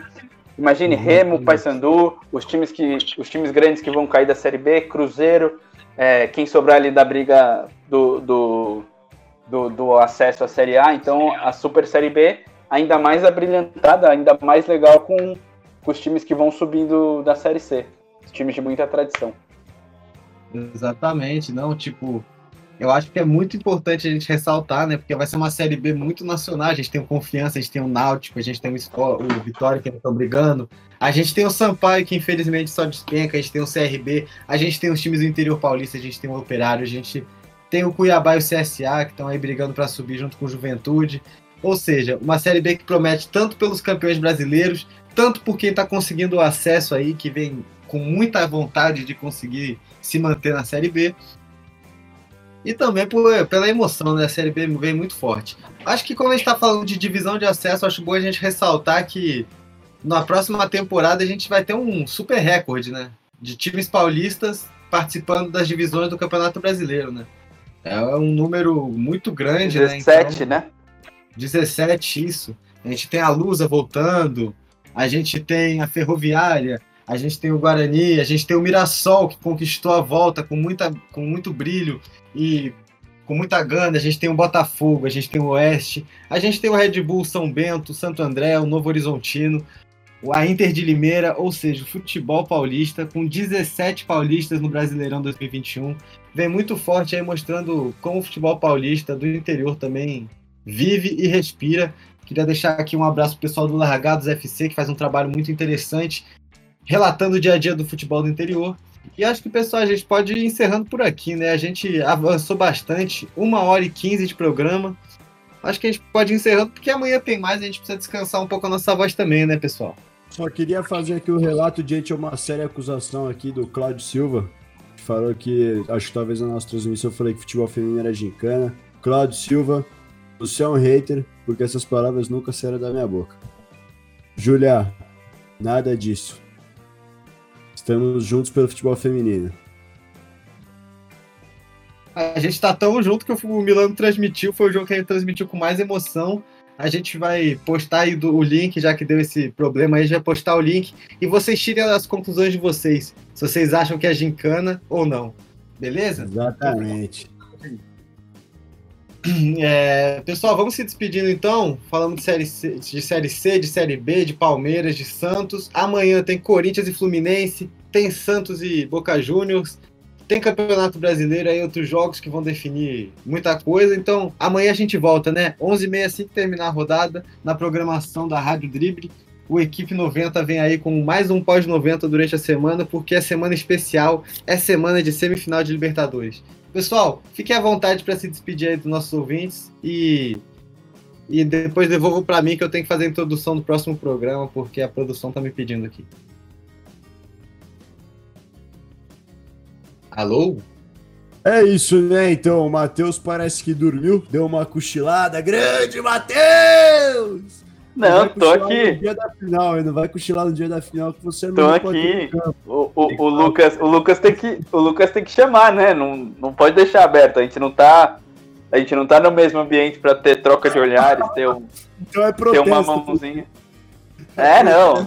No, no o Anchor Online ele tem, ele tem que comandar, senão a gente, a gente ou fala os dois ao mesmo tempo ou ninguém fala. Um minuto aqui, um minuto aqui. É... Milano, acho que você deve fazer um esclarecimento aqui que a Júlia tá pedindo. Ela falou, Milano, agora eu tenho realmente que te ouvir. O que você acha do futebol feminino?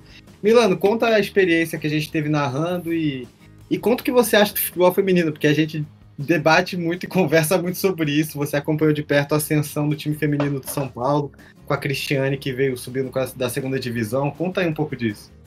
Exatamente. O São Paulo que não tinha investimento né, em time feminino e começou a investir aí faz nos últimos dois, três anos com um pouco mais de força. E eu comecei a acompanhar um pouco mais. Tive o prazer de fazer a narração competida final, né? Do Kinderman contra o Corinthians. E foi um jogaço, os meninas jogando muito bem. Foi emocionante até o final.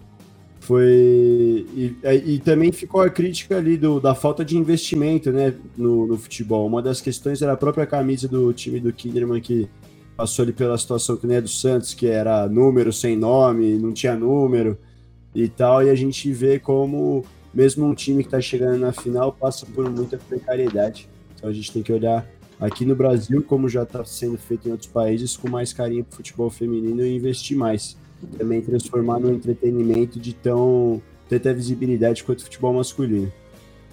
Então é isso. Eu gostei muito de narrar e achei um jogo muito bom. Foi uma ótima final. Foi uma ótima Posso- final aí. Posso deixar um recadinho do futebol feminino, Lucas? Pode, claro. Que venha o Lyon, eu só falo isso, que pode vir Lyon que vai tomar pau. Vai tomar Vai pau. Por... Imagine só, o Corinthians vai tomar uma pitucada do Leão. Você viu o time do Leão jogando?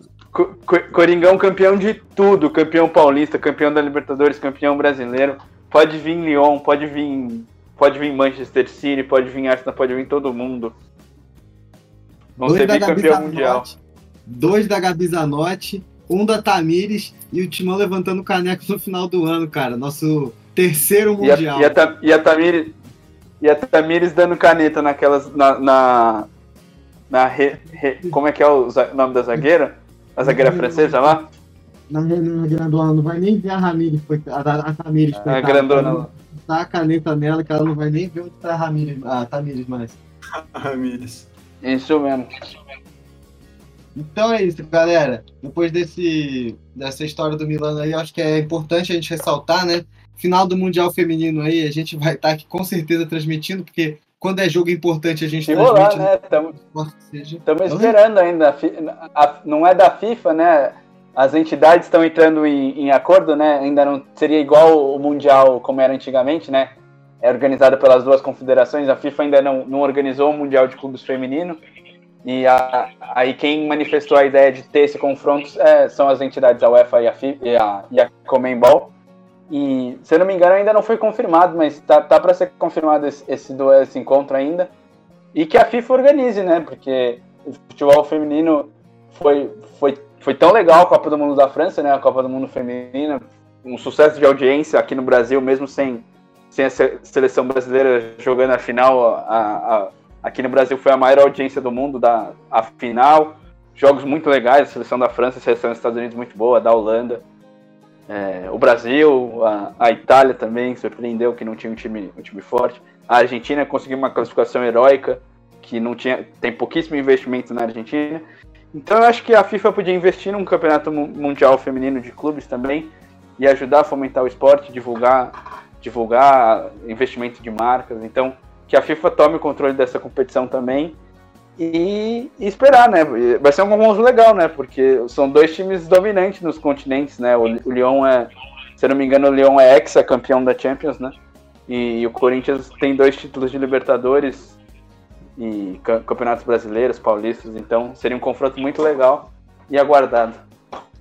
Exatamente, exatamente. Ler aqui os últimos comentários. A Júlia ficou mais tranquila com o depoimento do Milano. E, Júlia, pode ficar bem tranquila mesmo. Que aqui a gente vai ter conteúdo de futebol feminino, viu? Não, não, é, uma pro- não é uma promessa vazia, não. Você pode me cobrar todo o programa aqui, que eu sempre vou te trazer as novidades do que a gente estiver desenvolvendo aqui na rádio dele. É, o parabéns pessoal diz que só vai mudar isso o dia que realmente as pessoas, as emissoras quiserem transmitir e os clubes montem cada vez time- times mais fortes, pagando salários mais justos. Isso eu concordo Ó. com você. E hoje já não existe a desculpa. Desculpa, é só concluir aqui. Já não existe mais a, a desculpa que dão que futebol feminino não dá dinheiro, que não dá audiência. Isso é a maior mentira, é a maior balela que existe. Futebol feminino já provou por números e dados que dá tanto retorno quanto o futebol masculino. As Só a pessoas mídia investir, né? Tem que fazer publicidade, a mídia tem que investir. A mídia acostumou a gente só a assistir futebol masculino e, e trata como se não fosse dar também visualização, como se não fosse ter espectadores, e é uma mentira, né? É falta de Lucas, só, falta de propaganda. só fazendo a, a meia culpa aqui, domingo tava passando a série, série B do Campeonato Brasileiro, Botafogo e Bahia, o jogo foi 1 a 1 o, o Bahia empatou no finalzinho com gol de pênalti, o Bahia que estava invicto na competição, que continua invicto, né? Não acabou não perdendo. Então tava passando. Domingo, acho que duas da tarde começou o jogo, o jogo no Newton Santos, Bahia e dois times grandes, Bahia e, e Botafogo, Botafogo e Bahia, né? Então tava, tava rolando transmissão pela Band.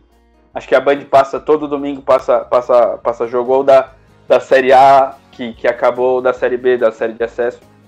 Então a, a Band é um, é um canal que investe bastante, que investe legal no, no esporte feminino, assim como a ESPN também transmitiu Champions League feminina, transmitiu o Campeonato Eu acho que Brasileiro. Tem uma questão que vai além do- da transmissão de TV. A, a própria organização dá valor para essa competição. Porque imagina que você vai colocar um jogo às duas da tarde, no dia de semana.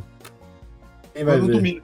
domingo. Mas os horários são péssimos. Os horários são péssimos, é unânime a reclamação. A CBF tem que tomar uma atitude.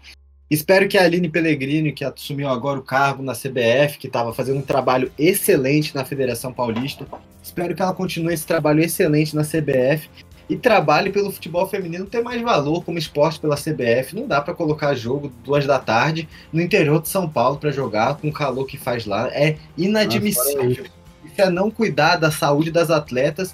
E se você quer ser bem liberal e bem capitalista no seu pensamento, isso não é bom nem para o seu produto que você quer vender. Isso não é bom nem para o seu produto. Você esvazia o seu produto de conteúdo que você quer vender. Isso é a pior atitude que a CBF pode tomar numa medida que você quer vender o campeonato, né? Então, acho que a gente pode levar esse papo mais sério, com mais dados e mais, mais, mais fundamento para o Bancada 90 no domingo.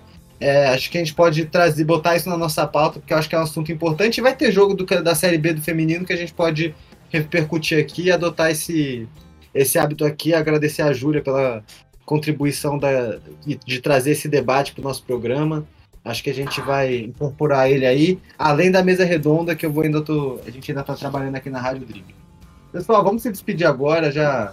Manda, ô, Lucas, pede para pra, pra Júlia, que ela parece que, que gosta bastante de futebol feminino e parece que entende. Pede para ela mandar uma mensagem no nosso Instagram um direct se ela quiser participar dessa mesa redonda, porque a gente tá, tá procurando gente para criar essa mesa redonda e talvez ela possa entregar, integrar nossa equipe com a gente. É sempre aberta, nossa rádio está sempre aberta para que você tiver alguma ideia de coluna, de programa, programete, mesa redonda. Fique à vontade para entrar em contato pelo nosso Instagram, que a gente está aberto para pensar novas possibilidades aí. Fiquem sempre muito à vontade para propor novas coisas aqui na rádio, que é uma rádio que a gente constrói junto. Pessoal, vamos se despedir então? O Instagram, o Instagram é arroba equipe90, é isso? Isso, arroba equipe90. Beleza. E, Júlia, a gente não fala isso para ganhar ponto, não. A gente fala porque valoriza muito esporte. O futebol feminino é um, um esporte que eu acompanho há um tempo já. Eu me emocionei diversas vezes com jogos do futebol feminino, assim, quando eu era menor. A, a semifinal de Copa do Mundo, que o Brasil passou o carro nos Estados Unidos 4 a 0 com um dos gols mais, mais lindos que eu já vi num campo de futebol, que foi o que a Marta fez. Então, assim, eu falo isso do fundo do coração porque eu quero uma mudança de verdade. Eu gosto muito de futebol feminino. Eu, como corintiano, já acompanhei diversos jogos da equipe do Corinthians lá na Fazendinha. Os ingressos são sempre gratuitos, né, para você entrar. Eram, né? Agora que a gente está em pandemia, está proibido o acesso. Mas os ingressos normalmente são gratuitos para os jogos femininos, porque, enfim, é uma modalidade em crescimento. Então, era, era uma forma mais acessível de eu acompanhar o meu time e um Corinthians que me dava alegria, né? Corinthians que me deu muita alegria nesses últimos anos. Então, pessoal, eu vou me despedindo aqui. Boa noite aí para vocês. Milano e Matheus, encerrem o programa aí, que eu vou lá pro, junto com o pessoal preparar o Encanto da Viola, que vai passar agora ao vivo. Uma hora de música caipira ao vivo. Vocês podem ficar aqui. Se não, se vocês quiserem descansar, amanhã, logo ao meio-dia, a gente tem um reprise do, do Encanto da Viola. A gente tem um reprise do pós-90 durante a programação amanhã. Então fiquem ligados na Rádio Drible. Eu vou nessa. Milano Matheus, bom encerramento aí de programa. Até amanhã. Se Deus quiser, com a classificação do Peixão, hein? Grande abraço. Ô, sou coisa boa, viu? Vai ter uma hora de roda de viola, pessoal. Música bom, trem bom mesmo, viu? Agora eu vou lá pegar os ovos das galinhas, que elas botam bem cedinho. Já aproveitar que é uma da manhã, deixar meu abraço. Aí, deixar meu abraço pro Matheus. Petit acho que já saiu. Um, um abraço para meus queridos ouvintes, vocês que fazem esse programa ser brilhante, tá bom? Matheus, eu fico aqui esperando aí seu, seu tchau, pra você não ficar sozinho na rádio. falou, falou, falou, Lucas, falou, galera. É muito bom o programa hoje, programa um pouquinho mais longo. Amanhã tem mais, amanhã tem, tem pós-90 depois de Santos e Boca, amanhã Corinthians e. Santos! Tem Corinthians e Fluminense também. Então, por volta das 11h20, 11h25, só, só colar com a gente aqui que, que a gente vai estar aqui ao vivo repercutindo tudo que aconteceu nessa semifinal de, de Copa Libertadores e no, no Brasileirão. E muitos outros assuntos. Valeu, galera. Falou! E aí, gente, tudo bem? Valeu, galera. Aqui é o Gabriel Matias, do. Mais Quatro. Beijos. Convido você, ouvinte da Rádio. Tribo, para curtir o Mais 4. entrou. Toda segunda-feira às 5h30